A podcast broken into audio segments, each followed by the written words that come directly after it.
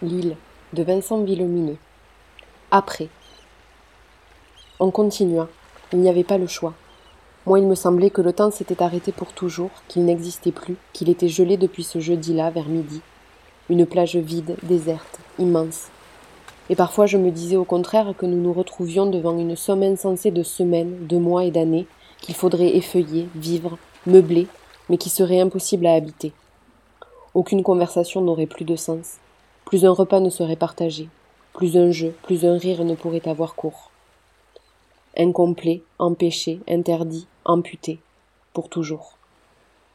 Mais c'était faux. Les choses continuent, elles recommencent sans les absentes tôt ou tard. On se remet à parler, à rire, à travailler. On les enterra le vendredi. Toute l'île était là, tout ce qui restait, même le vieux Maurice, flanqué de Lyoté, qui resta à la porte de l'église, à l'extérieur du cimetière, en retrait, mais présent. Cent vingt personnes environ, toute notre communauté. C'est Jacqueline qui mena les choses. Elle était habituée du prieuré. Quand un prêtre venait une fois par quinzaine, c'était la sacristine, et elle logeait dans l'ancien presbytère. Dans l'église des martyrs, si souvent vide, les mots qu'elle lut, ce que d'autres dirent à tour de rôle, à propos de Pascal et Françoise, glissèrent sur moi. J'étais dans une autre dimension de l'existence, dans un retrait du monde, un lieu inexpugnable et inatteignable, où seule Luna, peut-être, aurait pu venir me retrouver. Mais j'étais soulagée pourtant qu'ils soient prononcés ces mots. Je crois que ça aurait été plus impossible encore sans leur secours. On brûla plus de cire et de mèches qu'il n'aurait été raisonnable. Incendier ses greniers pour honorer ses morts, c'est de la raison aussi. Françoise et papa furent couchés, ensuite, dans une tombe entièrement neuve au cimetière, une fosse fraîche creusée pour eux, à côté de celle des sept amis de Mathieu. Les séparer, les déposer chacun dans un caveau familial, ça n'aurait pas eu de sens. Dans la mort, ils fondaient une nouvelle lignée qui porterait leurs deux noms. Ce constat simple, lapidaire, m'apporta un peu de douceur, comme si j'avais assisté à un mariage posthume et retrouvé une mère qui m'adoptait, que j'adoptais. Je serais deux, un jour on m'allongerait près d'eux, à leur suite. Jamais je n'avais pensé de telles choses, moins encore en ces termes. Je regardais Luna, ne suis pas si elle y songeait comme moi. Elle était toute la famille qui me restait. Les seuls absents au cimetière, à part Joss et trois irrécupérables, c'étaient les deux meurtriers, bien sûr. Et puis Cyril et ses filles, qui étaient restés confinés dans leur maison de famille en quarantaine, avec la fille de Gilles, Élise. Concernant ces quatre-là, c'était un enfermement volontaire. On n'avait pas décidé de date pour leur sortie encore. Il y avait un garde, nuit et jour, devant la maison, qui conservait ses volets du rez-de-chaussée clos. On ne craignait pas que Cyril fuit. Au contraire, c'était lui-même qui avait proposé cette solution. Mais si quelqu'un déclenchait une crise de rage dans la maison, comme elle s'était déclarée chez Jen, il faudrait réagir vite, abattre l'agresseur, et s'il était trop tard pour l'empêcher de tuer, du moins, il faudrait l'empêcher de fuir. Gilles et André avaient été enfermés quant à eux dans l'ex-maison médicale, où trois médecins se relayaient chaque semaine pour assurer une permanence avant les événements. C'était désormais la prison. On l'avait choisie parce que c'était un des rares bâtiments à deux étages de l'île et qu'elle avait des barreaux à ses fenêtres. Les pompiers avaient administré à Gilles des soins d'urgence en se protégeant, gants, masques, comme ils pouvaient. Apparemment, il s'en sortirait sans dommage, juste une épaule plus raide, un temps. Désormais, l'éternel connard et l'ancien directeur technique, ancien capitaine des pompiers, étaient enfermés chacun à un étage, gardés jour et nuit. Si ça s'éternisait, il faudrait les juger. L'île n'avait pas encore décidé comment et par qui. Luna et moi, on était à mille lieues de tout ça. Georges et Marie-Jeanne avaient proposé de nous prendre chez eux. Caro avait dit qu'elle resterait chez nous si nous le souhaitions, avec Blanche, le temps qu'il faudrait, tout le temps, et nous avions préféré cette solution. On demeurait dans notre chambre tous les deux, ensemble. Blanchette dormait désormais avec sa mère. La troisième chambre était vide, comme une béance. On entendait son silence, et c'est ce qu'il nous fallait, vivre avec leur absence. Caro avait prêté sa propre maison à Jeanne, la femme de Cyril, et à Hugo, le temps de la quarantaine de leur famille. Le samedi, deux ou trois fois, notre copain vint voir à la fenêtre comment j'allais. Ma sœur était sortie. Elle avait quitté la maison et était allée travailler au jardin. Peut-être voulait-elle faire quelque chose d'utile. Ou juste se meubler la tête, je ne sais pas. Je ne lui demandais pas d'explication, je crois que j'aurais eu un ton de reproche malgré moi, et je ne voulais pas qu'elle puisse le penser. Chacun de nous deux faisait comme il pouvait. Je me répétais ça. J'avais le sentiment depuis deux jours qu'elle était loin, très loin, que la mort de papa nous avait séparés, comme si d'un coup elle avait pris trois ans, qu'elle était devenue une sœur aînée, et plus mon alter ego. Peut-être essayait-elle de se montrer digne de lui et forte pour l'île. Peut-être aussi pour moi. Moi je n'avais pas de force. Il fallait qu'on me porte. Hugo vint me chercher le midi et le soir les jours suivants, et nous allions au réfectoire de la maison familiale ensemble. On prit trois dîners de suite avec Luna, et puis avec Bastien aussi. Deux fois avec Véro et Yves, et trois autres des plus jeunes adultes qui travaillaient avec eux. Sans Maxence, définitivement exclu de nos fréquentations parce qu'il défendait l'attitude de son beau-père sur la jetée. Sans Blanche, nous avions tous vieilli. On ne parlait pas beaucoup, j'avais le sentiment que manger, c'est-à-dire accepter l'idée de continuer, était un effort suffisamment difficile. Le quatrième soir après l'enterrement, en revenant du réfectoire, je m'engueulais avec Luna devant Blanchette dans notre cuisine, parce que selon elle, je continuais à snober Bastien.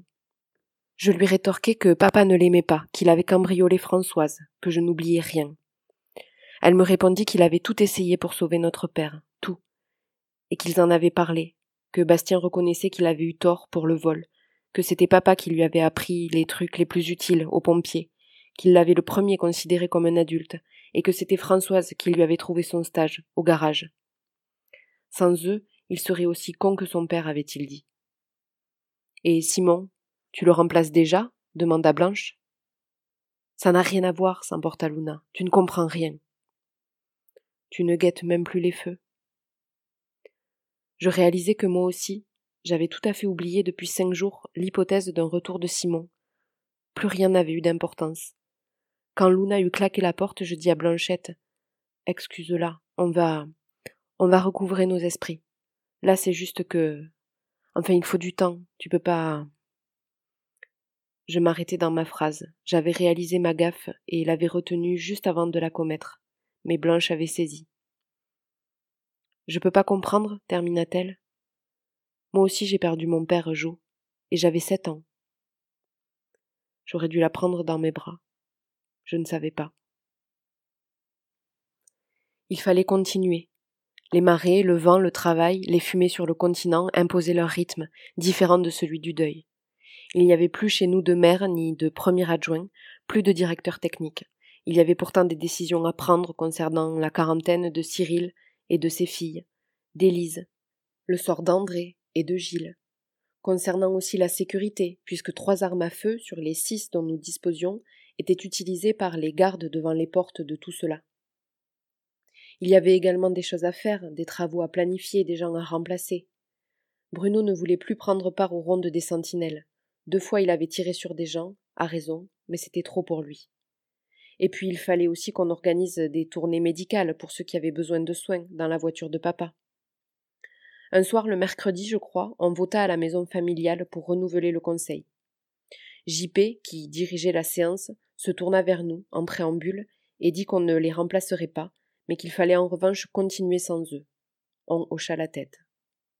Tout le monde vota, même nous les ados, puisque désormais Luna et moi remplacions Pascal et Françoise, et qu'Hugo représentait Cyril, absent. La limite d'âge fut fixée à treize ans, ce qui, en revanche, exclut Blanchette. On ne demanda à personne de se porter candidat. La règle, c'est que nous étions tous responsables de notre avenir commun et que personne ne pouvait se récuser. On inscrivit chacun quatre noms sur un morceau de papier, deux hommes et deux femmes, qu'on plaça dans un chapeau. À la fin, il eut un conseil.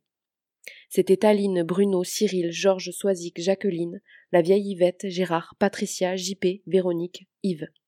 Des jeunes et des vieux. Ceux qui avaient pris l'île en main, qui l'avaient nourri, protégé, surveillé, cultivé, éduqué, qui en gardaient la mémoire et en portaient l'espoir. Bastien avait reçu une voix. Ses yeux brillaient. Il n'était vraiment plus le même. Daniel restait le nouveau capitaine des pompiers. Bruno serait responsable des sentinelles, il connaissait mieux que quiconque le poids de tirer sur autrui. Cyril serait suppléé dans ce conseil par Jeanne, le temps de sa quarantaine. Le docteur Gillot accepta de coordonner les soins, dont Patricia s'occuperait, Elle avait été aide-soignante avant de reprendre l'épicerie de Jacques. Georges et Marie-Jeanne furent chargés de réfléchir au procès d'André et Gilles. Avec ces douze-là et toutes les bonnes volontés, on tiendrait. Il nous restait cinq jours à nous la bande, mais on ne le savait pas évidemment. Quand on rentra ce soir-là, on se sépara entre nos deux maisons avec Jeanne. Luna, tout à son nouveau rôle de grande fille responsable, dit qu'elle allait aider Caro à ramasser sur les fils la lessive de la semaine. La pluie menaçait. Moi je pédalais derrière Hugo avec Blanche sur mon porte-bagages. On alla jusqu'à l'anse des coquilles. Il n'y avait pas de feu sur le fort d'aîné. Il n'y avait que la nuit. Je cherchais une parole consolatrice, pleine d'espoir et mensongère. La durée de l'absence de Simon amenuisait les chances qu'il revienne, on le savait tous. Je ne trouvais rien d'optimiste à dire. Je m'apprêtais à formuler une platitude. J'ai réfléchi à propos de la moque, dit Blanchette, comme pour m'en empêcher. Et aussi à propos de tout ce qui vient d'arriver. Elle avait ce ton sérieux, inimitable, celui de ses révélations. Et tu penses que. demanda Hugo. Oui, ça ne peut pas être un hasard. Deux meurtres, ce n'était jamais arrivé. Je n'avais pas envie qu'elle mêle la mort de mon père à des suppositions. C'est juste la conséquence de la connerie de Gilles, dis-je. Et de celle d'André, approuva Hugo, qui n'oubliait pas que le capitaine s'était opposé au retour de ses sœurs. Peut-être oui, approuva Blanchette. Ou peut-être que ces deux meurtres ont quelque chose à voir avec ce qui se passe là-bas. Elle montra le continent, noir, où sa sœur, son frère et le mien avaient été engloutis. Et si la moque était déjà là, parmi nous, depuis le début